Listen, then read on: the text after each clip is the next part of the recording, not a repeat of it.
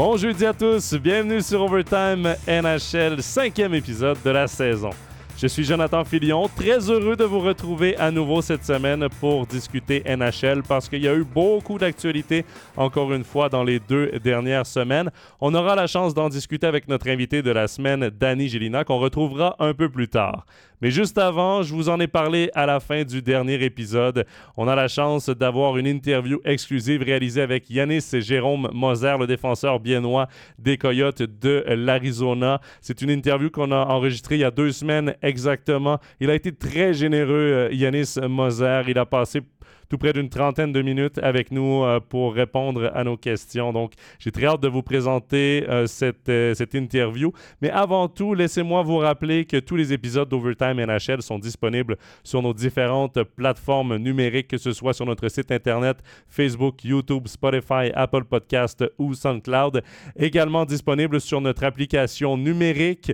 tous les épisodes d'Overtime et d'Overtime NHL s'y retrouvent. Donc, téléchargez-la en grand nombre. Également, euh, à 20h sur MySports 1, tous les épisodes euh, de euh, Overtime NHL sont, sont, diffusés le jeudi. Donc, vous pouvez nous voir également à la télévision. Abonnez-vous sur nos différentes plateformes, sur nos différents réseaux sociaux pour ne rien manquer des nouveautés concernant Overtime NHL. Voilà, tout est dit. Maintenant, on passe à l'interview réalisée avec Yanis Moser. Pour l'épisode de la semaine d'Overtime NHL, on a l'immense chance d'avoir avec nous le défenseur biennois des Coyotes de l'Arizona, Yanis Jérôme Moser. Yanis, merci beaucoup d'être avec nous. Merci à toi. Bon, je t'appelle Yanis. Je, sais qu'en Amérique du Nord, c'est JJ. Je ne sais pas ce que tu préfères. pour moi, ça ne dépend pas vraiment, mais c'est juste plus facile pour les, les Américains de, de m'appeler JJ. oui, évidemment. Ils, rebaptisent quelques joueurs comme ça parfois euh, pour leur simplifier, euh, pour se simplifier la vie. Et euh, Yanis, bon, on est au mois de novembre. C'est un mois de novembre très pluvieux et très gris du côté de la Suisse. J'imagine que toi qui vis maintenant dans le désert américain, ça doit pas trop te manquer ce mois de novembre, ce mois de novembre pluvieux? Ouais, non, pour moi, ça joue d'être en Arizona au mois de novembre avec les, le beau temps. Ah, j'imagine. C'est quand même un cadre assez particulier pour jouer au hockey. Euh, le désert, les cactus, euh, c'est quand même bien différent euh, de Bienne. Yannis, je veux quand même qu'on revienne sur ta saison jusqu'ici. Il y a 15 matchs de jouer à la saison au moment où on se parle. tu as déjà 8 points à ta saison, ta troisième en Amérique du Nord. Est-ce que tu es satisfait jusqu'ici de ta saison? Ouais, je pense Ouais, ça va pas mal. Jusqu'à ce moment-là, je pense euh, c'était pas parfait au, début de la saison. Mais maintenant, ouais, les, les derniers euh, matchs, c'était, c'était beaucoup mieux. Et puis, ouais, en, tout, je pense que c'était pas mal. Ben, tu dis que c'était pas parfait au début de la saison. Justement, quand on regarde ton, ton temps de jeu par match, au début de la saison, tu es passé de 14 minutes à devenir le défenseur le plus utilisé dans le match euh, d'hier soir là, contre Dallas. Tu avais plus de 23 minutes de jeu. Qu'est-ce qui a changé pour toi entre le début de saison et euh, en ce moment pour expliquer justement euh, ces responsabilités plus accrues au sein du club? Ben, je dirais que je devais juste un peu focuser plus sur la, côté défensif du, de mon jeu. Et puis, après, je pense qu'ils ont vu que je fais, je fais mon job euh, bien défensivement et puis ça, ça a donné plus de confiance au, coach de me, ouais, de me mettre sur la glace euh, plus de temps. Tu viens de parler du coach André Tourini, qui est l'entraîneur-chef du côté de l'Arizona. Bon, moi, je le connais évidemment parce que euh, je suis québécois. Il est natif euh, d'une ville tout près d'où je viens. Euh, c'est un coach reconnu dans le monde du hockey au Québec, en Amérique du Nord. Il a vraiment une très, très bonne réputation. Est-ce que tu peux nous parler un peu de lui, de la relation que tu as avec lui, le, genre, le style de coach qu'il est? Est-ce qu'il est à ce point important dans les succès de votre équipe? Ouais, je pense euh, qu'il est, qu'il est très important. moi, venu en, Amérique du Nord, c'était au même temps que lui, il a commencé avec le club. Et puis, ouais, comme ça, on a un peu commencé au, au même temps. Et puis, non, je, j'aime vraiment bien de, de jouer pour lui. Je pense qu'il est, ouais, venant des, des juniors, il, il, vraiment comprend ou il veut vraiment comprendre la, la côté des, des joueurs, comment les joueurs y pensent et puis il veut vraiment ouais, bien comprendre euh, ouais, leur perspective. Et puis, je pense que ça, c'est ouais, très important de, de sentir comme joueur que, que l'entraîneur veut vraiment de, ouais, de entendre qu'est-ce que tu penses et puis tout ça. Et puis sinon, je pense, ouais, il, il est vraiment bien en, en communication. Il, parle vraiment bien et puis ça, ouais, ça se fait, c'est plus facile pour, euh, pour les joueurs. Vous êtes une jeune équipe du côté de l'Arizona. Lui, il a beaucoup d'expérience avec les juniors. C'est certain que ça peut aider. Et d'ailleurs, ça transparaît dans les résultats. Hier, euh, bon, évidemment, le 14 novembre euh, en Amérique du Nord, vous avez, euh, vous, êtes, vous avez perdu votre match contre les Stars de Dallas en prolongation. Les Stars, qui est quand même l'une des meilleures formations de l'Ouest de la Ligue nationale de hockey. vraiment, là, vous, êtes, vous avez fait un pas en avant cette année par rapport aux résultats des dernières années. Évidemment, on suit beaucoup en Suisse les Coyotes de l'Arizona depuis que tu as intégré la formation. Qu'est-ce qui, selon toi, a le plus changé dans l'équipe pour vous rendre à ce point compétitif cette année? Euh, ouais, on a, on a signé des, des joueurs en, en été. Ça, c'était un, un, ouais, un grand signe aussi de la part de, de l'organisation, du, du management. On a toujours eu le, ouais, le sentiment les, les dernières années qu'on ouais, on est dans le regroupe et puis ouais, des fois, on veut avoir plus des, des, draft picks et puis tout ça. Puis maintenant, cet été, on a vraiment ouais, eu le, le sentiment que ouais, maintenant, on commence maintenant, on, on prend les pas, on avance. Et puis maintenant, on veut vraiment aussi focuser plus en, aux, résultats. Et puis je pense ça, ouais, c'est, ouais, c'était vraiment très important. Et puis aussi les, les, dernières années, je pense qu'on a des fois eu les, les contrats avec les joueurs qui, qui étaient un peu plus vieux et puis qui ont eu des, des ouais, mauvais contrats d'une autre équipe seulement pour, pour euh, nous permettre d'avoir plus des, des, draft picks. Et puis je pense maintenant ça a aussi changé. On est, on est beaucoup de jeunes, jeunes gars et puis on veut vraiment ouais, être euh, part, de, de ce projet. Et je pense que ça, c'est ouais, le plus important. Tu parles d'un projet, tu parles d'un pas en avant euh, de votre équipe cette saison, une équipe jeune. Il y a quelques clubs qui se retrouvent un peu dans votre situation. Je peux penser par exemple au Canadien de Montréal qui est en reconstruction, aussi sur la fin d'une reconstruction ou au cœur d'une reconstruction, mais qui travaille avec beaucoup de jeunes. Du côté de clubs comme ça, on ne veut pas parler de playoffs, on veut parler plus de progression. Du côté des Coyotes de l'Arizona, est-ce que euh, vous visez les playoffs? Est-ce que vous visez une année de progression? Est-ce que c'est trop tôt pour parler de playoffs dans votre cas? Euh, non, je pense les, deux trucs, ils, sont, connectés. Je pense euh, ouais, le, plus important, c'est vraiment de, de nous améliorer, de prendre ce, prochain pas. Mais c'est aussi clair que, ouais, quand, on vise les playoffs, qu'on veut être le, plus proche qu'on peut. Et puis, ouais, si on arrive de, de faire les playoffs. Même si tes performances sont très convaincantes, tu restes un joueur de 23 ans. C'est tout jeune pour la Ligue nationale de hockey. Tu es un défenseur, toi aussi, en progression. Est-ce qu'il y a un aspect de ton jeu sur lequel tu veux vraiment bosser là, euh, spécifiquement, spécialement au cours de cette, nouvelle, de cette saison? Ouais, pour moi, je pense que c'est toujours le, physique. C'est toujours euh, ouais, être un, joueur plus, plus physique. Euh, et aussi, comme, comme défenseur, je pense que, que c'est important de, de, apporter ce, ouais, ce part du jeu pour l'équipe. Et puis, ouais, sinon, moi, je pense que c'est plus, plus important de focuser sur, sur la défensive, être euh, vraiment très solide, donner le sentiment au coach qu'il peut me mettre sur la glace dans, dans toutes les occasions. Et puis après, je pense, ouais, les, le, la côté offensif, ça, ça suit naturellement. Tu parles du côté physique. Est-ce que c'est la plus grande différence que tu as vu entre le hockey européen et le hockey nord-américain? Est-ce que ça a été pour toi peut-être la plus grande difficulté pour t'adapter au hockey là-bas? Euh, ouais, je pense que c'est clairement un aspect qui est, qui est vraiment important, mais je pense que c'est plutôt la, la grandeur ou la taille du, du, glace. Je pense que ça change le, le jeu vraiment. Euh, ouais, grand chose. Je pense que on doit juste jouer différemment et puis c'est clair qu'il y a beaucoup plus de, de contact euh, physique. Oui, c'est un, hockey quand même différent. surtout en playoff, ça devient tellement physique, la NHL. C'est vraiment euh, un autre hockey. Yannis, ça fait maintenant trois ans que tu es en Amérique du Nord. C'est la première fois qu'on a la chance à Overtime NHL de discuter avec toi. Donc, je veux quand même revenir sur certains moments forts de ces dernières années, certains moments importants pour toi, à commencer par le draft. Euh, est-ce que tu t'attendais ou pas du tout d'être drafté à 21 ans?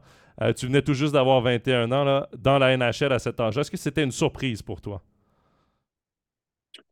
Euh, non, je dirais pas une, surprise. Je pense qu'on a quand même eu ouais, assez, assez de contacts et puis assez des, ouais, des, discussions avec, avec les équipes. Pour moi, c'était la question peut-être, ça peut être que ouais, je, je me fais drafter dans la septième, septième round, sixième round. Peut-être c'est un peu ouais, une surprise que c'était tellement tôt, mais ouais, je pensais qu'il y a ouais, assez grande chance de, de me faire drafter. Justement, les Coyotes t'ont repêché 60e au total en deuxième ronde. Est-ce que pour toi, c'était un vote de confiance? Est-ce que ça, ça veut dire pour toi qu'ils te voulaient vraiment? Ouais, c'est, c'est un signe ouais, assez, assez strong, pour, euh, assez fort pour moi. Parce que, ouais, quand je suis, je suis arrivé en Amérique du Nord, c'est différent si tu viens comme first rounder ou même deuxième, troisième. Les, ouais, les, les gens, ils, ils parlent différent à toi comparé si tu es un, ouais, sixième, septième ronde. Ça, c'est quelque chose que, ouais, que je pensais pas, mais que c'était vraiment, ouais, vraiment spécial que, ouais, c'est une grande, grande différence si tu es drafté au, au ouais, premier ou deuxième ronde comparé au, au, au 6 euh, ou 7. Surtout qu'à ton année de draft, les Coyotes de l'Arizona n'avaient pas de choix en première ronde. Donc, tu étais le premier choix de ce draft-là des Coyotes. Donc, c'est sûr que ça rajoute euh, euh, de l'attention sur toi. Est-ce que ça rajoute beaucoup de pression? Euh, ça rajoute un peu de pression, mais je pense que ça rajoute plus de plus d'occasions. Parce que ouais, les équipes, ils, ils veulent que, que tu que tu es fort, que tu joues bien parce que, ouais, eux, eux ils, ont. Ils, te choisissaient. Et puis, ouais, pour ça, eux, ils sont vraiment l'intention que, ouais, tu, tu, le fais, tu le fais bien. Et puis, c'est aussi mieux pour eux si, si toi, tu, tu fais un beau job. Je voulais savoir comment tu as appris que les Coyotes de l'Arizona t'avaient repêché. Est-ce que tu étais sur place? Est-ce que tu regardais à la télé? Est-ce que tu n'en avais aucune idée? Comment ça s'est passé? Comment tu l'as appris? Euh, non, moi, j'étais euh, dans un restaurant avec ma, avec ma famille. On a eu, ouais, on a mangé et puis après, on a regardé sur, euh, sur, mon, sur mon iPhone. On a suivi un peu. Et puis après, ouais, c'était, c'était un bon moment. Puis après, tu, tu reçois l'appel tout de suite après. Et puis, ouais, il te, il te bienvenue. Et puis, c'était, c'était un bon moment aussi de le partager avec, euh, avec ma famille. Qui t'a appelé? Est-ce que c'était le directeur général? Est-ce que c'était le scout? Non, c'était, ouais, c'était euh, tout le, le scouting team. OK. le directeur général avec les, avec les head scouts. C'était ouais, as commencé ta première saison en Amérique du Nord l'automne suivant. Euh, tu avais 21 ans. Tu as été retranché dans la Ligue américaine où tu as joué 18 matchs avant d'être appelé en NHL et depuis ce temps-là, tu ta place avec les Coyotes de l'Arizona. Étais-tu surpris que ton passage dans l'AHL euh, soit si court, que ça prenne que ça, aille si vite avant que tu aies ta place dans la Ligue nationale de hockey? Ouais, je dirais oui. Moi, j'expectais que, ouais, peut-être si, si j'ai la chance, je peux jouer quelques matchs euh, à la fin de la saison. Et puis, ouais, après, c'était, c'était très bien pour moi que, que c'était seulement 18 matchs et puis après que je suis, je suis pas revenu au, au AHL. Tu viens de parler de ta famille quand tu as appris que tu étais drafté. Tu as évidemment quitté la Suisse, toi qui étais resté dans l'univers euh, biennois toute ta carrière. Tu as quitté la Suisse donc à 21 ans pour t'établir en Amérique du Nord, pour t'établir en Arizona. Est-ce que tu as trouvé ça difficile de quitter la maison aussi jeune? Ouais, c'est clair que c'est pas facile si tu vas dans un autre continent, dans un autre pays dans une autre culture, c'est, c'est tout différent. Mais je pense euh, que c'était, c'était pas facile, mais c'était aussi, c'était aussi un excitant, on dit comme ça. Ouais. C'était ouais, aussi cool de, de apprendre beaucoup de choses euh, sur toi-même. Euh, qu'est-ce que tu fais si tu es tout seul? Qu'est-ce que tu fais si si tu n'as aucune idée comment certaines choses fonctionnent. Et puis, ouais, qu'est-ce que tu fais si tu dois trouver un, un appart, si tu dois trouver un, un, voiture, et puis tout ça, si tu dois, ouais, te organiser un, un nouveau, un nouveau vie. Est-ce qu'il y a peut-être un joueur ou des joueurs qui t'ont aidé un peu à l'arrivée, qui t'ont pris un peu sous leurs ailes pour te guider dans cette nouvelle vie-là? Ouais, il y a toujours, il y a toujours des, des bons gars qui, qui t'aident et puis c'est aussi à toi de, de vraiment euh, ouais, poser, poser les questions, demander euh, ouais, comment on fait ça, comment on fait ça. Et puis, ouais, il y a, toujours les, des bons gars qui, qui t'aident vraiment. Les Coyotes de l'Arizona, ce n'est pas nécessairement l'équipe, la franchise de NHL qui a la meilleure publicité dans les médias pour différentes raisons. Mais comme joueur avec du recul, là, toi qui es déjà dans l'équipe depuis trois ans, est-ce que tu penses que c'était peut-être la meilleure destination pour ton développement à toi?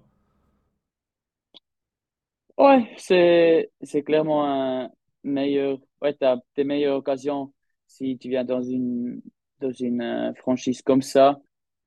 Parce qu'il y a aussi moins de pression, il y a moins des, des trucs ailleurs de, de. Si, je pense à ouais, être un jeune gars à Montréal ou, Toronto, je pense qu'il y a tellement de trucs ailleurs du hockey qui sont, ouais, qui sont difficiles à, ouais, à manager comme, comme jeune gars. Et puis, ouais, de ça, je pense que c'était plus facile là. Et puis aussi, euh, avoir moins de, de concurrence, moins de compétition pour euh, trouver ton, ton spot dans, dans l'équipe. Et puis aussi d'avoir euh, ouais, plus d'occasions de, de jouer power, power play, box play. Et puis, ouais, pour être sur la glace au moment important. J'ai souvent entendu, tu, tu, me corrigeras si, si, je me trompe, mais j'ai souvent entendu euh, de la part de joueurs qui jouaient en Arizona que c'était vraiment un bel environnement où vivre. Pour, pour le joueur, là, euh, l'organisation traite bien ses joueurs, c'est un bel environnement et tout. Est-ce que est-ce que c'est toujours le cas? Ouais, c'est, vraiment, ouais, pour moi, c'est vraiment, c'est vraiment très, très beau de, de vivre là. Il y a toujours le bon temps, il y a, ouais, c'est, dans le, dans le sud. Je pense que c'est une, une belle ville. Scottsdale, c'est une belle ville. C'est, ouais, vraiment très bien à vivre là. Et aussi de, de cette part, je pense que c'est, vraiment très bien d'être repêché par cette euh, franchise ça fait partie de l'expérience totale aussi. C'est important d'être bien où on vit. Et, on parle de la franchise, on parle de ce qui a fait euh, évidemment les manchettes du côté de l'Arizona. Le Mullet Arena, la patinoire, évidemment, qui est bien différente de celle euh, des autres patinoires de NHL. Ça fait couler beaucoup d'encre. plusieurs médias en ont parlé au cours des dernières années. Toi, ça fait maintenant euh, une saison et demie, là, tout près, là, une saison et un début de saison que tu joues dans cette patinoire-là, le Mollet Arena. Il n'y a pas meilleure personne, je pense, pour parler de cette patinoire que quelqu'un qui vit à l'interne dans, ce, dans cet environnement. Est-ce que c'est si pire qu'on en a parlé dans les médias aussi? C'est un bel environnement quand même pour jouer. Euh, ouais, je pense que ça dépend. Ça dépend de la, la perspective. Je pense que si tu es, si un gars qui a joué euh, dans, une, dans, une, dans un stade, dans une patinoire à 20 000 personnes pour les dernières 10 années, je pense, ouais, c'est, c'est pas le même, mais pour moi, j'ai pas vraiment joué dans, ouais, dans un, dans un Madison Square Garden pour les dernières 10 années. Alors pour moi, ouais, pour moi, c'est, c'est pas mal du tout. Je pense que c'est un, un stade qui est très, très nouveau. Alors, la, ouais, la, les vestiaires et puis tout ça, c'est nouveau, c'est, beau. C'est juste, juste, un peu plus petit. Mais ouais, à l'autre part, je pense c'est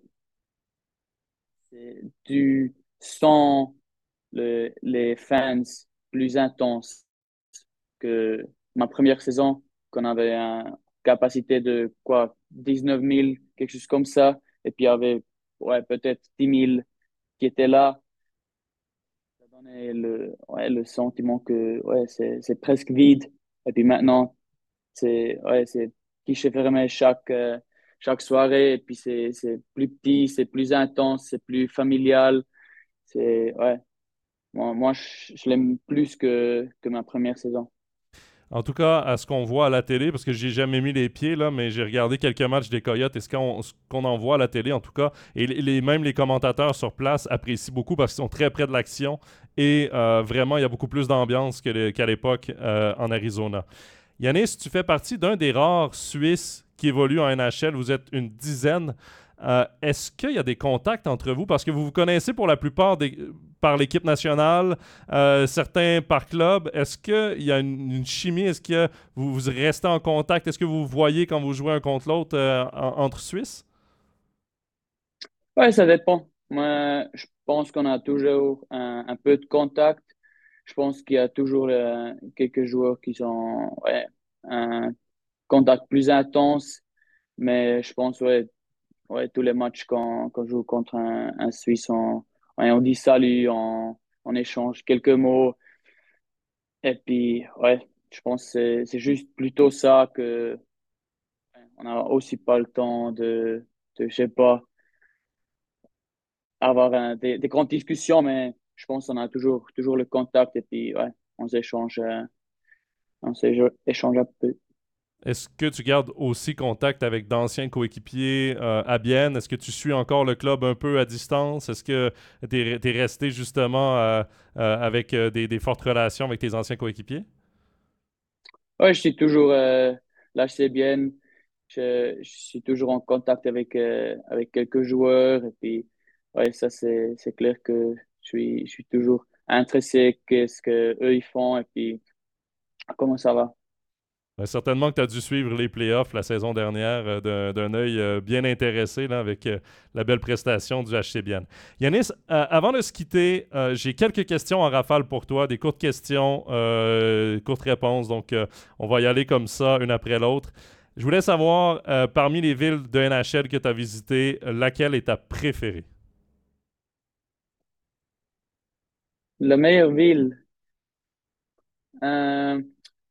Ouais, je dirais euh, New York. New York, c'est toujours, c'est toujours spécial. C'est ouais, c'est juste une, une euh, ville spéciale et puis aussi jouer au, au MSG, Madison Square Garden, c'est toujours euh, ouais, un truc qui est très spécial. Justement, ma deuxième question, c'était ta patinoire de NHL préférée, outre celle dans laquelle tu joues. J'imagine que tu vas, tu vas avec New York, le, MSG. Ouais, je te, je dois aller avec ça juste euh, à cause de l'histoire. Outre le maillot des, des Coyotes de l'Arizona, quel est ton le, maillot que tu trouves le plus beau en NHL? Le plus beau?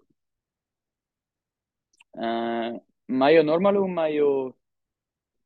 Ce que tu veux. Je dirais, j'ai juste vu le, le maillot des, des Hurricanes, les Hartford Whalers Edition. Je pense que ça, c'est c'est un, un- vraiment un bel maillot. Ouais, ils vont pouvoir faire l'échauffement aussi, le warm-up avec les, les pantalons, là, comme à l'époque. C'est vrai que c'est c'est magnifique, ces chandails, euh, ces maillots rétro. Euh, quel adversaire t'a le plus impressionné? Quel joueur là, que t'as affronté qui t'a le plus impressionné? Ouais, je, je dois dire euh, Sidney Crosby. Je pense, ouais, quand, quand tu joues, quand tu joues contre lui, c'est vraiment frustrant que comment lui, il protège le puck. Toi, tu as, l'impression que t'es, t'es trois minutes dans, dans la zone, euh, tu le suis, tu le suis et puis tu essaies de, de prendre le puck, mais ouais, il, il donne jamais ce- le puck euh, facilement et puis je pense euh, il a tellement une, une force euh, sur, sur sa canne, c'est, c'est impressionnant.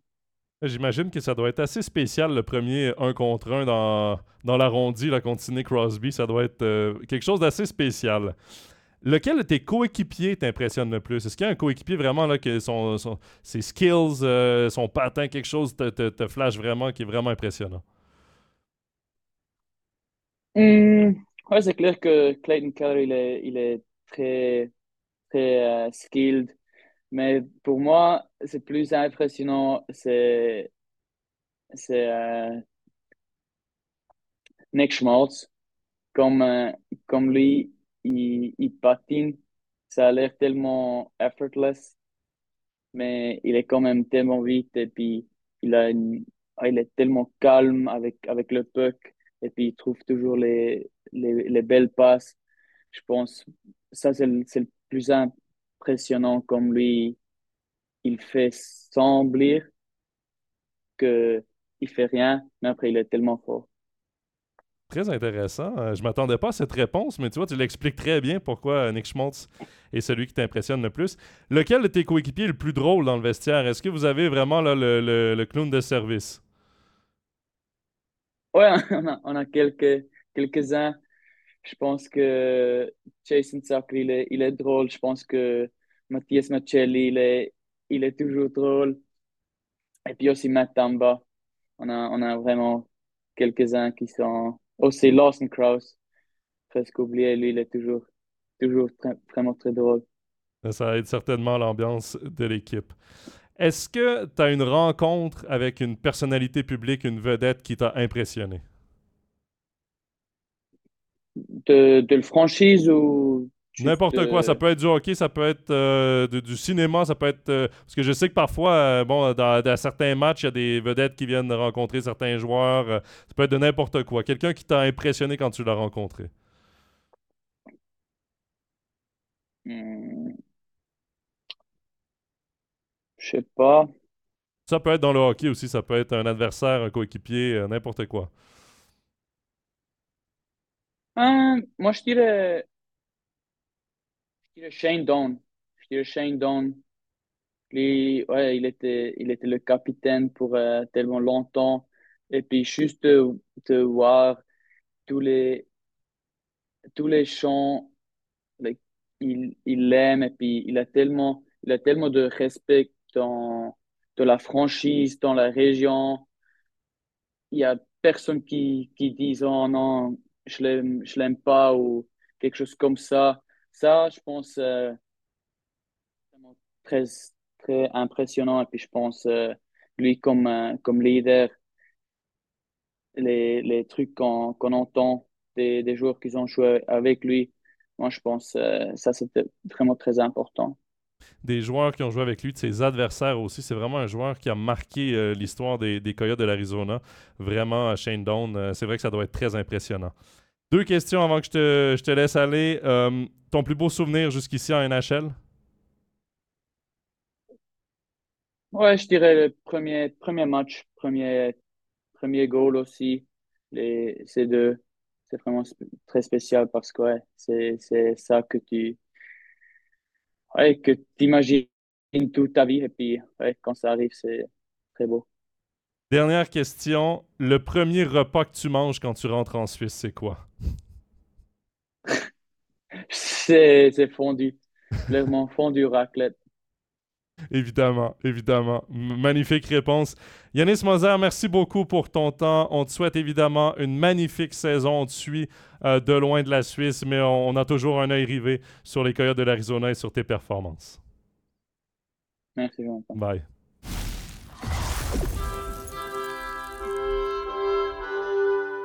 On retrouve avec grand plaisir Danny Gelina pour notre segment Up Suisse. Danny, très heureux de te retrouver à nouveau. Oui, avec plaisir, ça fait plaisir. Bon, Danny, on vient tout juste d'entendre l'interview avec Yanis Moser. D'ailleurs, une interview, on le remercie encore de son temps. Il était euh, en déplacement, il revenait d'un match euh, à Dallas, était du côté de Columbus euh, pour nous parler. Et Danny, moi, ce que j'ai beaucoup aimé de Yanis Moser, bon, c'est évidemment sa maturité. Il a été très généreux dans ses commentaires, un, jeune homme très mature, mais surtout, il est conscient que l'aspect physique de son jeu doit être la chose qu'il doit absolument améliorer rapidement. Et, comme entraîneur, Danny, est-ce que c'est quelque chose de difficile de travailler sur un aspect aussi spécifique que la robustesse? Ben, bon, là, déjà, tu viens de dire deux choses complètement différentes. C'est-à-dire, euh, il parle de l'aspect physique, mais dans quel sens? C'est-à-dire l'aspect physique, c'est-à-dire d'aller chercher un peu de viande, aller chercher un peu de muscle pour être capable d'aller vers un jeu beaucoup plus physique. Hein?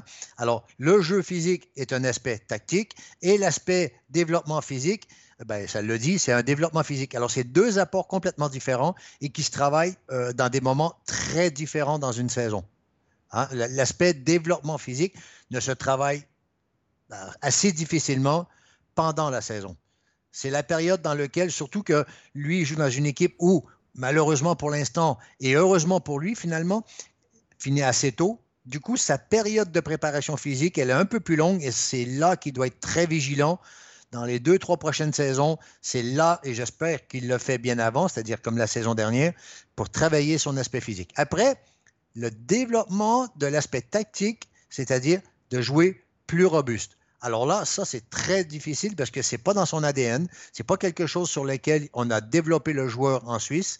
Et du coup, euh, c'est un mindset qui est très, très important. Alors, il va le développer, mais jusqu'à un certain niveau. Jusqu'à un certain niveau, il pourra pas, il y, a, une barre qu'il ne pourra pas franchir. Ça, c'est sûr et certain.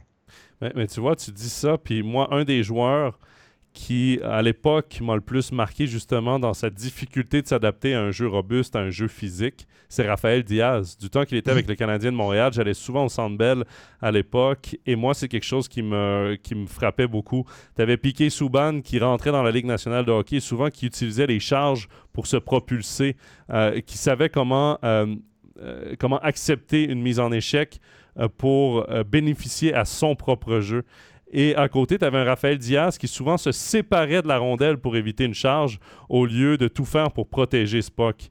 Et c'est vraiment là où moi j'ai vu une difficulté d'adaptation de, la part de Raphaël Diaz je veux rien lui enlever, évidemment, en ses qualités de défenseur, en ses qualités offensives et défensives, mais cet aspect physique-là, ça a été un problème pour lui dans la Ligue nationale de hockey. Et là, Yanis Moser joue dans l'Association de l'Ouest, qui est réputée, et c'est vrai, c'est une, conférence qui est plus physique que l'Est. C'est vraiment quelque chose qu'il devra euh, ajouter à son arc euh, rapidement.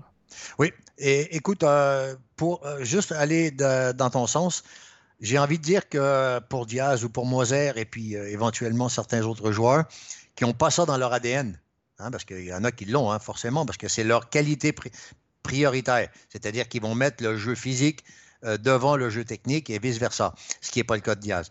Alors, le, cas de Diaz ou le cas de, de, j'ai envie de dire que c'est notre faute. Euh, nous, entraîneurs ou éducateurs avant, c'est notre faute parce que euh, ce sont des joueurs sur lesquels on a dit, vous avez ces qualités-là et on les a laissés jouer. Au lieu de voir le joueur dans sa globalité, puis dire qu'il faut remplir son sac à dos et dire que ben voilà, l'aspect physique, c'est comme ça que tu dois jouer, c'est comme ça que tu dois être capable de, l'accepter. Tu ne dois pas te sauver de ce jeu-là, tu dois être capable de jouer. Quand une équipe va t'amener dans un style de jeu comme celle-là, tu dois être capable de répondre. Et c'est un peu la différence que je fais euh, avec les enfants, bien sûr, mais c'est juste pour comprendre facilement, entre développer un joueur comme une Ferrari ou développer un joueur comme une voiture de rallye. Elle est très, très simple. La voiture de rallye, c'est qu'en tant qu'éducateur, on essaie de donner le maximum de balles dans, le fusil du joueur, dans son sac à dos, pour être capable de répondre à une équipe qui joue rapide, une équipe qui joue technique, une équipe qui, t'amène vers le jeu physique à l'époque du SC Berne sur les bandes ou le Genève Servette. Après, euh, la Ferrari, euh, quand il pleut, ça commence à être compliqué. Euh, dans le sable, on oublie. Dans la neige, on oublie. Alors, c'est pour ça que la voiture de rallye me parle, moi, c'est-à-dire d'être capable de rouler dans toutes les températures, à tous les moments. Et c'est comme ça qu'on devrait développer un joueur, c'est-à-dire apprendre à ces joueurs-là à, jouer et ne pas les laisser partir dans un jeu qui est, qui est le leur et dire, mais c'est avec ça que vous allez, vous allez être capable. Parce que quand ils arrivent à un autre niveau, ben, ils n'ont plus les balles dans leur fusil, puis ils sont un peu perdus. Et puis, JJ Moser, aujourd'hui, il est rendu là, c'est-à-dire que s'il veut passer la prochaine étape, ben, c'est là. Et là, euh, je dirais que ben, c'est pas tout de sa faute, c'est de notre faute. C'est-à-dire qu'on lui a pas donné les outils. Et c'est peut-être là où André Tourigny va prendre tout son sens. Hein. C'est un, un entraîneur-chef qui a développé beaucoup de jeunes. Euh, il a mhm. passé beaucoup de temps chez les juniors. D'ailleurs, il en parle dans, dans le dans l'interview de son entraîneur et c'est tout, c'est tout bénéf pour lui, en fait, d'avoir euh, ce genre d'entraîneur-chef euh, derrière le banc. D'ailleurs, Yanis Moser, quand on regarde ses, chiffres, c'est l'un des défenseurs, si ce n'est pas le défenseur le plus utilisé dans les dernières semaines du côté des Coyotes de l'Arizona. C'est pas ce qu'on a dit la dernière fois. Hein? Non, exactement. Comme hein? quoi, les choses changent vite. Changent vite. Exactement. Danny, je veux qu'on parle également de Kevin Fiala qui connaît euh, une saison du tonnerre. C'est 20 points en 19 matchs au moment où on enregistre l'épisode. Euh, il a des points dans presque tous ses matchs depuis le début de la saison.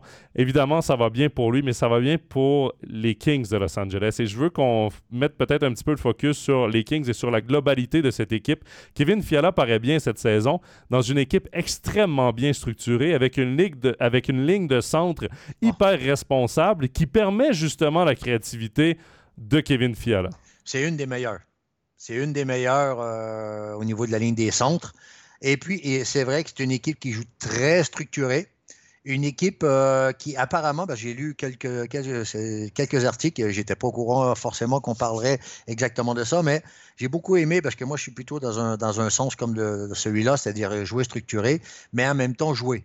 C'est-à-dire laisser de l'espace suffisant aux joueurs pour être capable de, créer, d'amener quelque chose, d'amener du jeu, mais en même temps en étant très responsable défensivement. Et puis, c'est une équipe aujourd'hui où euh, le mot d'ordre, c'est de récupérer le winning, l'attitude gagnante qui avait été perdue par le temps. Il y a eu deux, trois articles qui sont passés hein, ces derniers jours. Euh, il y a des joueurs qui disaient que l'attitude des Kings avait été perdue après les Coupes Stanley 2012-2014, euh, qui avait été perdue et c'était un peu effrité. Et là, aujourd'hui, c'est des, joueurs ben, comme Angie Kopitar qui font partie de, ces générations-là et qui a ramené un petit peu tout, le monde euh, dans, le bon sens. Et puis, il apparaît quand même que, euh, que tout le monde adhère. Vétéran, pas vétéran, tout le monde adhère à ce système et ça se voit sur la glace parce que c'est terriblement difficile à jouer. On en a eu l'exemple. Moi, j'ai regardé le Canadien de Montréal jouer justement contre les Kings de, Los Angeles lors du dernier week-end. C'était euh, l'action de grâce américaine. Du coup, il y avait des matchs en après-midi. Et le Canadien avait l'air d'une équipe de la AHL contre une équipe de la NHL. C'est incroyable à quel point la structure mise en place euh, dans cette équipe des Kings de Los Angeles est incroyable. C'est une structure que certains pointent du doigt parce que c'est un peu old school. Ils jouent du 1-3-1, là. Euh, mais en même temps, ça marche. Ça marche et ça force les équipes à forcer un peu le jeu. Ça donne des opportunités aux Kings par la suite en relance. Et c'est une équipe qui a tellement de talent. Tu parlais d'André Kopitar. Euh, Philippe Dano, c'est probablement le successeur de euh, de Patrice Bergeron au niveau des, centres défensifs par mhm. excellence. Euh, quoique, en même temps, Kopitar a gagné deux trophées Selkie, l'a remis aux joueurs offensifs, défensifs par excellence de la Ligue nationale de hockey. Euh, et cette équipe-là, vraiment, elle est à surveiller pour, pour les playoffs, pour la, la Coupe Stanley. Ça s'est arrêté rapidement dans les dernières années pour les Kings en playoff. Mais attention, cette année, c'est une équipe qui peut vraiment espérer aller jusqu'au bout, justement grâce à cette structure qui fonctionne et tout le monde rame dans la même direction. Moi, c'est vraiment le sentiment que j'ai. Oui, ben, tu sais, les, gens râlent parfois. Il y en a certains qui disent Ouais, c'est old school, c'est ci, c'est ça. écoute, si ça marche et si l'équipe, elle se sent bien dans un système comme celui-là, je dirais que c'est tout bénéfique et c'est toute l'intelligence du staff d'amener un système que les joueurs ont envie de jouer qui ont du plaisir à jouer et qui mettent en place et qui, sont capables de répondre. Euh, ce n'est pas les beaux systèmes qui comptent, c'est quel système, quel, euh, quel projet de jeu le staff peut amener aux joueurs pour que les joueurs puissent répondre favorablement avec un maximum de liberté et un maximum de responsabilité. Moi, je veux dire, à un moment donné, il n'y a pas de système euh, qui est très vieux, qui est très jeune ou quoi. Il y a le système qui correspond à ton groupe, puis c'est tout. Il ne faut pas chercher plus loin. Pour terminer sur les Kings de Los Angeles, euh, au moment où l'on se parle, ils ont quatre matchs en main sur les Canucks de Vancouver et les Golden Knights de Vegas dans la section Pacifique. Ils ne sont qu'à trois points de, de Vegas, à deux points de Vancouver. Ils sont euh, sur une séquence de cinq victoires de suite, huit dans leurs dix derniers matchs. Dernier sujet euh, de ce segment Hop Suisse, le retour de Nico Ischier. Qui, après sa longue blessure, il a raté là, un mois d'activité. Il est de retour depuis deux matchs, trois points, deux buts, un assist au cours de ces deux matchs, mais surtout, euh, Danny, deux victoires pour les Devils du New Jersey. Ainsi va Ishier, ainsi vont les Devils? Ben, oui, c'est pas pour rien qu'il est capitaine, à mon avis. Et puis, euh, c'est vrai que c'est un joueur qu'on sait maintenant, on le répète à chaque année, c'est pas, c'est pas un sniper. C'est OK, il est capable de faire des points, mais c'est pas un sniper. C'est un, joueur, euh, en, anglais, on dit un two-way player, mais en français, c'est un peu compliqué. Mais c'est un joueur qui joue dans les deux sens de la patinoire, qui peut se sacrifier dans les deux sens de la patinoire. Puis c'est un joueur qui ramène tout le monde euh, à la réalité des plus et, plus et minus euh, dans un match. C'est-à-dire qu'à un moment donné, c'est bien beau d'avoir trois points dans un match, mais si tu finis avec moins quatre, euh, et que l'équipe a perdu, ça rapporte rien. Alors, les statistiques individuelles pour euh, Nico Ishii, c'est jamais quelque chose qui a compté énormément au-delà du collectif. Et je pense que c'est ça qui peut ramener parce que quand tu regardes le différentiel de Timo Meyer, ça fait peur, quoi. Moins 12, euh, ça fait peur, quoi. Tu vois, je veux dire. et c'est là que ces joueurs-là doivent ramener, peut-être avoir deux points de moins, mais avoir un, un différentiel, un, meilleur différentiel. Évidemment, les Devils qui sont décevants depuis le début de la saison, mais la saison est encore jeune. Il n'y a que le quart de la saison de, jouer. Et euh, rapidement, avec ces deux victoires, ils se sont rapprochés à seulement deux points euh, d'une éventuelle participation au playoff. Ils ont deux matchs en main sur les Flyers de Philadelphie, troisième de leur division. Euh, Danny, on va pas plus loin avec les joueurs suisses. Il y a beaucoup, beaucoup d'actualités. On va tout de suite passer au segment head-to-head. head to head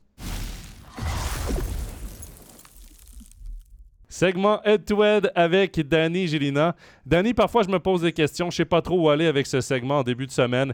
Mais la NHL, il y a toujours, toujours de l'actualité qui tombe à la dernière minute et c'est le cas encore cette semaine. D'ailleurs, on va commencer avec les euh, actualités là, les plus chaudes, bouillantes euh, de la NHL. À commencer par le remplacement de l'entraîneur-chef du Wild du Minnesota. Et ils ont nommé John Hines, l'ancien entraîneur des Prédateurs de mm. Nashville et des Devils du New Jersey. Et ma phrase, mon affirmation, Danny, tu me diras si tu es d'accord ou non. John Hines était le meilleur choix comme nouvel entraîneur du Wild du Minnesota. Bah, écoute, euh, on a fait du réchauffé, là, c'est-à-dire qu'on a pris euh, un gars de la NHL pour, euh, pour être dans la NHL parce qu'on n'a pas eu le courage d'aller chercher quelque chose en interne, si tu veux, puis dire, ben, on va commencer sur une nouvelle dynamique. Alors, c'est un peu du réchauffé. On est allé chercher un gars qui a, qui a déjà l'expérience de la NHL. avec bon ou mauvais résultats, ce n'est pas, le, pas, le, pas le souci de, de, ma réponse. Mais pour moi, c'est du réchauffé et ça démontre, ça démontre quand même une chose, c'est qu'en NHL, euh, c'est comme une congrégation. Un coup, tu y es rentré, même si c'est pas toujours très bon, tu, y restes. Puis pour y rentrer, eh ben, il faut un concours de circonstances et c'est pas évident. Donc, si je te comprends bien, il aurait pu avoir des meilleurs choix que John Hines comme nouvel entraîneur-chef. Bon, après, j'ai l'air d'un, beau, euh, d'un beau, là, parce que s'il aligne 14 victoires d'affilée, euh, j'ai l'air d'un beau cave. Mais euh, là, c'est-à-dire que intrinsèquement, c'est juste que aujourd'hui, euh, en saison régulière, ça, montre quand même une certaine fébrilité, puis en, même temps, euh, pas de nervosité, mais fragilité de dire on va, on va aller avec un, entraîneur qui ne connaît pas trop la NHL ou qui n'a pas l'expérience nécessaire, en sachant qu'il y a des assistants qui sont expérimentés. Ben moi, je te rassure, Danny, je, je, ne crois pas du tout que John Hines, avec son équipe du Wild du Minnesota, va enchaîner les victoires à son arrivée. Euh, le Wild a 6 victoires en 20 matchs cette saison, mais il faut remettre en perspective qu'il y a des, euh, des, rachats de contrats qui pèsent lourd sur la masse salariale. C'est pas une équipe qui se développe en ce moment, c'est une équipe qui, qui, est un peu en damage control, le Wild du Minnesota, euh, et de, du directeur général Bill Guérin pour moi, il y avait mille et une meilleures occasions que John Hines. Je ne comprends pas euh, cette nomination. Simplement parce que le gars a neuf saisons d'expérience en NHL, oui. Euh, c'est un gars qui, euh, dans toutes ses équipes, on dit que c'est un coach assez mou. Euh, c'est pas un coach dur, c'est un coach souvent qui se fait marcher sur les pieds par ses joueurs. Jamais en ses neuf saisons, il a passé une seule ronde de playoff. Deux fois seulement, il s'est qualifié en playoff, que ce soit avec les Devils du New Jersey ou avec les Prédateurs de Nashville. Sa présence la plus récente en playoff, c'était euh, lors de sa défaite de 4-0 mhm. contre l'Avalanche du Colorado, l'année justement que l'Avalanche avait remporté la Coupe Stanley. Ça s'était terminé en 4. Euh, écoute, moi, comme toi, euh, je trouve qu'ils font du réchauffé avec euh, quelque chose qui n'était pas mangeable. Euh, je vais te dire comme ça, je suis peut-être méchant, mais John Hines n'a rien prouvé en neuf saisons en NHL. Pourquoi on va pas ailleurs? Pourquoi on n'amène pas des nouvelles idées? Pourquoi on n'amène pas des jeunes coachs qui se tuent à la tâche dans des ligues inférieures à la NHL ou qui se tuent à la tâche comme assistant coach ou comme coach dans la AHL? les équipes développent des entraîneurs, pourquoi ne pas leur donner la chance au lieu de ramener des gars qui n'ont pas de succès en NHL, oui, qui ont d'expérience, mais qui n'ont pas de succès, et surtout avec une équipe qui n'a pas vraiment l'objectif de faire les playoffs. Soyons honnêtes, le Wild du Minnesota, c'est une équipe... Ils sont en train de faire le ménage. Exactement. ils, sont en plein, sont en plein, sont en plein ménage, OK? Et ils doivent éliminer certaines choses. Euh, ils doivent absolument développer des joueurs dans leur club école cette année. Ils doivent suivre de très très près tous les, les, repêchages qu'ils ont eus et travailler là-dessus. Et euh, aujourd'hui, est-ce que euh, Heinz est le, le, coach qui va être capable de prendre une équipe probablement relativement jeune dans ces prochaines années pour être capable d'amener les Wild dans deux ans une équipe intéressante, dynamique, ou toi, moi, je pense que euh, là, on a été très frileux. Euh, c'est pas pas un coach reconnu pour le développement non plus, John Hines. Euh, donc, moi, en tout cas. je pense que les deux, on est d'accord qu'il y avait peut-être meilleur choix que John Hines comme nouvel entraîneur du Wild du Minnesota. Deuxième sujet, Danny. Patrick Kane a pris sa décision. Il a signé un contrat d'un an à 2,750 millions euh, du côté euh, des Red Wings de Détroit. C'est lui, on s'entend, qui a décidé son équipe. Euh, il a le luxe, Patrick Kane, de pouvoir décider où il veut s'en aller. Il a jeté son dévolu sur les Red Wings de Détroit. Lui qui avait été opéré à la fin de la saison dernière aux hanches. Il avait des problèmes de hanches. Danny, est-ce qu'avec Patrick Kane, les Red Wings de Détroit seront de retour en playoff cette année? Oui, c'est beaucoup de pression pour le garçon qui, revient de blessure. Puis c'est pas une petite blessure qu'il a eu quand même, là, OK? Même si euh, on sait que la rééducation euh, se fait assez bien à ce niveau-là. Mais euh, en tout cas, ça peut devenir très intéressant parce que c'est une équipe intéressante, les Red. Enfin, moi, je, les trouve très intéressants. forcément, quand tu as des jeunes joueurs, il y a des hauts et des bas et il y, y, a des périodes de flottement. Mais moi, je la trouve très joueuse. J'aime la voir jouer. Bon, il y a plusieurs facteurs qui font que j'aime voir jouer cette équipe-là. J'aime les maillots, j'aime les voir sur la glace, je trouve ça beau. J'aime le côté, jeu de cette équipe-là. Alors, moi, j'ai presque envie, d'y croire parce que j'aime cette équipe-là. Et euh, c'est une équipe euh, de NHL qui a, une histoire, qui a, qui a quand même fait quelque chose dans, dans, la NHL et qui a un très, très bon passé. Mais on ne vit pas avec le passé, on vit avec le présent. Et ça, aujourd'hui, ils doivent se racheter là-dessus. Mais il y a des bons joueurs là-dedans. Il y a des très, très bons jeunes joueurs. Ça patine, ça joue au hockey. Non, je pense que ça peut être très intéressant. Puis c'est un joueur comme Kane, avec l'expérience euh, de la gang, de l'expérience d'avoir été en haut, ben, c'est une plus-value. C'est pas juste un joueur supplémentaire, c'est une plus-value pour les Red Wings de Détroit. Je crois aussi, honnêtement, je crois en cette équipe pour un éventuel retour dans les playoffs. Patrick Kane, tu l'as dit, c'est une grosse blessure, blessure aux hanches. Euh, Tyler Seguin, euh, des joueurs comme Jamie Benn ont eu ce genre de blessure. Sean Monahan également. Mhm. C'est dur de revenir de ce genre de blessure. Par contre, un Patrick Kane à 70%, ça reste quand même un joueur d'élite. Ça reste quand même qu'il a tellement de talent euh, qu'il peut amener quelque chose dans le vestiaire. Il peut amener quelque chose par son expérience, comme tu l'as dit. Il a gagné des Coupes Stanley. Euh, la pression, il en a vécu parce que c'était un choix de première ronde. Il a joué dans des marchés d'Original Six. Il a joué à Chicago et à New York dans sa carrière. Oui, il, connaît ça. Je pense qu'il veut toutes les faire. Je pense qu'il veut toutes les faire. Tant mieux pour Montréal parce que ce sera sûrement l'un des prochains sur la liste. Non, mais quoi qu'il en soit, euh, il, a, il amène des intangibles euh, qui vont être payants. Et Steve Eisenman a pris cette décision, je pense, en toute connaissance de cause. Et moi, depuis que cette signature-là a été annoncée, je ne pense qu'à un premier trio avec Dylan Larkin, Alex mm. DeBrincat et Patrick Kane. Euh, ça rappelle le premier trio de l'époque euh, de Chicago avec Jonathan Taves, avec Alex DeBrincat et avec Patrick Kane. D'ailleurs, DeBrincat a connu ses meilleures saisons en carrière aux côtés de Patrick Kane. Il y a vraiment quelque chose de, de très positif. Maintenant, peut-être que ça va prendre du temps à Patrick Kane à se remettre en marche. Mais même s'il fait un demi-point par match, ça reste quand même un très bel ajout pour tout le reste de l'expérience qu'il amène aux Red Wings. Le challenge, le challenge pour le staff, euh, pour le staff est Patrick Kane, parce que je pense qu'avec un joueur comme ça, il faut beaucoup discuter. Hein. Je veux dire, tu peux pas ignorer son, son ressenti. Je pense que, oui, bien sûr, s'il joue 22, 23, 24 minutes, il va jouer à 70 ça, c'est sûr. Par contre, si on, est, on, lui donne 17, 17, 16, 17, 18 minutes, mais des bonnes minutes, des bonnes minutes qui lui correspondent, là, je pense qu'on peut en tirer un 100% Ce qui va être dur pour lui, c'est les back-to-back. C'est sûr. Mais c'est sûr, mais après euh, beaucoup de temps en powerplay, tu été obligé de lui donner du powerplay, ça, ça va certainement l'aider. Danny, troisième sujet, euh, les Blackhawks de Chicago. Ils ont mis fin au contrat. Ils ont mis euh, au balotage Corey Perry dans le but de mettre fin à son contrat. Donc, divorce entre ce joueur et cette équipe. Et euh, ma, euh, mon affirmation, tu me diras si tu en accord ou non, les Blackhawks de Chicago manquent de transparence. Ben là, on est incapable d'en parler correctement parce que si on, fait comme tout le monde, on va juste dire ce qu'on a lu. Et il y a peut-être le, trois quarts qui n'est pas vrai et c'est dangereux de dire tout et n'importe quoi. Euh, parce que tout a été dit. Hein. Alors, euh, on ne sait pas trop ce qui s'est passé. À un moment donné, ils l'ont cherché. Après ça, ils l'ont retrouvé à soi-disant. Euh, voilà.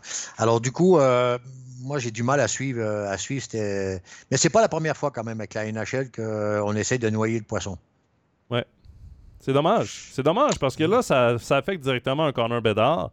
Parce qu'il y a eu énormément, on va le dire, moi je ne parlerai pas des rumeurs exactement, mais il y a eu énormément de rumeurs. Allez sur les réseaux sociaux, vous allez toutes les lire. Euh, ces rumeurs, euh, c'est parti dans tous les sens par mhm. rapport à ce que Corey Perry aurait fait. Euh, et moi, je me dis, protéger Connor Bedard, protéger les Blackhawks de Chicago, c'était la priorité du directeur général. Ça a pris du temps. Peut-être pas énormément de temps, ça a pris une journée et demie, deux jours avant qu'il communique, mais c'était déjà trop tard. La machine à rumeurs était lancée.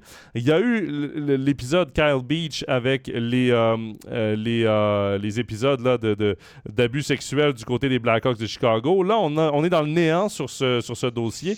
Et je trouve que les Blackhawks auraient eu tout intérêt à jouer peut-être un petit peu plus de transparence, sans nécessairement dire exactement ce que Corey Perry a fait, mais un peu la sortie de, du directeur général, pas plus tard qu'hier, mardi. Euh, de dire ben ça n'a aucun lien avec un joueur de notre organisation ou la famille d'un joueur. C'est euh, par rapport aux agissements de, Corey Perry, euh, point final, d'essayer de mettre un peu les points sur les i sans nécessairement tout divulguer, mais quand même d'être un peu plus transparent, d'être ah, un peu plus clair. Ils ont mis du temps à le faire, mais j'ai l'impression qu'ils n'ont finalement pas trop trop appris de ce qui s'est passé auparavant. ils ont noyé le poisson, puis la NHL fait un peu pareil un peu comme si euh, ils étaient vachement embarrassés euh, parce que ça touche un joueur qui était censé d'aller au temple de la renommée. Ouais. Pas sûr que si ça aurait été un joueur de quatrième trio, ce serait produit de la même façon. Non, et ça va vite, hein, la machine à rumeurs dans la NHL, ah ben, on vient de le voir. Euh, le vestiaire, aujourd'hui, le vestiaire est rempli de jeunes, et les jeunes, aujourd'hui, c'est quoi? C'est les réseaux. Alors, du coup, euh, on peut, en, parler à Babcock qui va te le dire, lui. Évidemment. Danny, le temps file. Dernier sujet qu'on a abordé. Euh, Marc-André Fleury ne doit pas être mis à l'amende pour avoir désobéi à la NHL. Je vous explique vite fait le contexte. Il s'était fait faire un masque euh, pour rendre hommage aux Premières Nations et à la famille de sa femme. La NHL maintenant qui avait interdit tout signe de soutien, que ce soit à la communauté LGBTQ, que ce soit aux Premières Nations, tout ça. On voulait enlever tous ces, signes de soutien envers différentes communautés, envers la diversité. Et Marc-André Fleury a tout de même porté son masque lors de la période d'échauffement. C'était pas lui le gardien partant de ce match-là. Euh, et euh, pour l'instant, il n'y a pas eu d'amende de la NHL. Est-ce que la NHL doit mettre ou non à l'amende Marc-André Fleury? Ben, la NHL, euh, elle se trouve dans une situation très embarrassante parce que s'ils ne mettent pas d'amende, les prochains ils vont faire pareil. Ils vont, la NHL ne veut surtout pas perdre le contrôle. C'est quelque chose qu'elle aime beaucoup. Alors, euh, quoi qu'il arrive, il va falloir qu'il se passe quelque chose parce qu'ils ne pourront pas le laisser passer parce qu'ils doivent garder le contrôle. Hein.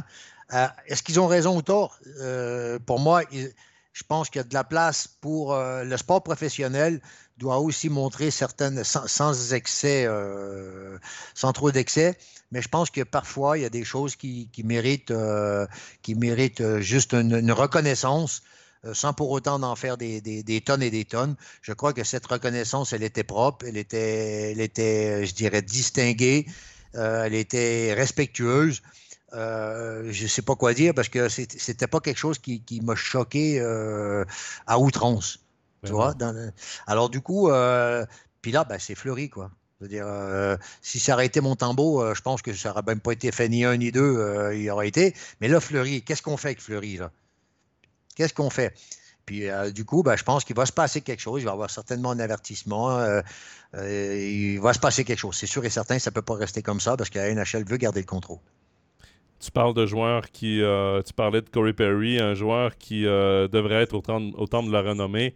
Euh, Marc-André Fleury, c'en est un autre. C'est une patate chaude un peu pour la Ligue nationale de hockey, mais tu parles, les, suivants vont faire pareil. Mais Marc-André Fleury a suivi certains joueurs aussi, parce qu'il y a deux gardiens qui avaient déjà porté des masques aux couleurs du hockey euh, contre le cancer, là, hockey euh, se bat mhm. contre le cancer. Il y avait un joueur également qui avait porté le ruban de la... De, L'arc-en-ciel. Arc-en-ciel, exactement, en soutien aux, communautés LGBTQ+. et ces joueurs-là n'avaient pas été mis à l'amende. Donc Marc-André Fleury l'a fait en pensant que ça allait être bon. Euh, pour moi, si tu n'as pas puni trois personnes, tu es obligé de ne pas punir Marc-André Fleury. Non, c'est pas bien méchant quand même. C'est pas bien Exactement. C'est pour une bonne cause. Oui, puis il ne faut pas oublier, là, je vais très loin et je m'excuse pour, pour les jeunes, là, parce que. Mais il ne faut pas oublier qu'il y a des joueurs, euh, je ne sais pas dire de cette catégorie-là, mais comment je pourrais dire ça, donc de, de cette culture-là, pardon, euh, comme je peux dire ça comme ça, qui ont fait les beaux jours de la NHL. Hein? Mm-hmm. Tu as un maillot juste derrière, là, qui est des Blackhawks de Chicago, là, Stan Mikita. Il vient d'où, lui? Stan Mikita, il est Hall of Fame, hein? Ouais. Alors, euh, c'est juste une question de respect. Après, je l'ai dit, pour moi, c'était propre, c'était distingué et respectueux. Alors, du coup, il n'y a pas trop de. Euh, tu sais, il a fait son truc, puis après ça, basta. Il est passé à autre chose. Le masque, il est parti aux enchères pour une bonne cause. Exact. les gars, qu'est-ce que vous voulez de plus? Exact. Et, euh, bon, écouté Elliot Friedman dans le podcast 32 Thoughts de Sportsnet et il a amené un point très intéressant. La Ligue nationale, oui, doit mettre des limites parce que toutes les ligues en ce moment professionnelles ont peur euh, de, logos ou euh, d'un soutien à différents pays ou à différentes nations dans les grands conflits mondiaux qu'on vit en ce moment. Et ça, je le comprends. Mais par contre, en soutien à des minorités, en soutien à des Premières Nations, qui est, mine de rien, euh, les premiers habitants de, de l'Amérique du Nord, de soutien aux gens de la diversité, aux minorités, je pense quand même que euh, c'est beau de voir des athlètes professionnels, des héros de tout le monde euh, se tenir debout justement pour, euh, pour, pour célébrer cette diversité. Et j'espère que la Ligue nationale ne sera pas sévère. Danny, merci beaucoup pour ta présence sur Overtime NHL. Toujours un plaisir. Déjà? Ah. Déjà, ça passe vite, mais avec une entrevue de 27 minutes, ça passe vite. Non, mais c'est bien, les gens vont être contents d'avoir un, belle entrevue d'un joueur euh, vraiment sympathique. Et certainement content de t'entendre également. donne rendez-vous dans quelques semaines pour un autre épisode d'Overtime NHL. Merci, Danny. Bye. Avec plaisir. Au revoir. Plusieurs rendez-vous NHL sur MySports ce week-end, dont le match commenté en français. Ce sera le Wild du Minnesota qui affronte les Blackhawks de Chicago. On aura la chance donc de voir John Hines derrière le banc de sa nouvelle équipe du côté du Minnesota face à Philippe Kourachev et Connor Bedard. On est chanceux parce qu'évidemment, avec un joueur suisse euh, à Chicago, on a la chance de voir souvent Connor Bedard sur MySports. Donc profitez-en. Un match qui promet entre deux équipes euh, qui sont à la traîne dans le classement du côté de l'association de l'Ouest. Je vous donne également rendez-vous dans deux semaines pour un nouvel épisode d'Overtime NHL. Je vous remercie euh, d'être fidèle au rendez-vous, d'avoir été avec nous encore une fois cette semaine et je vous dis à dans Bye bye.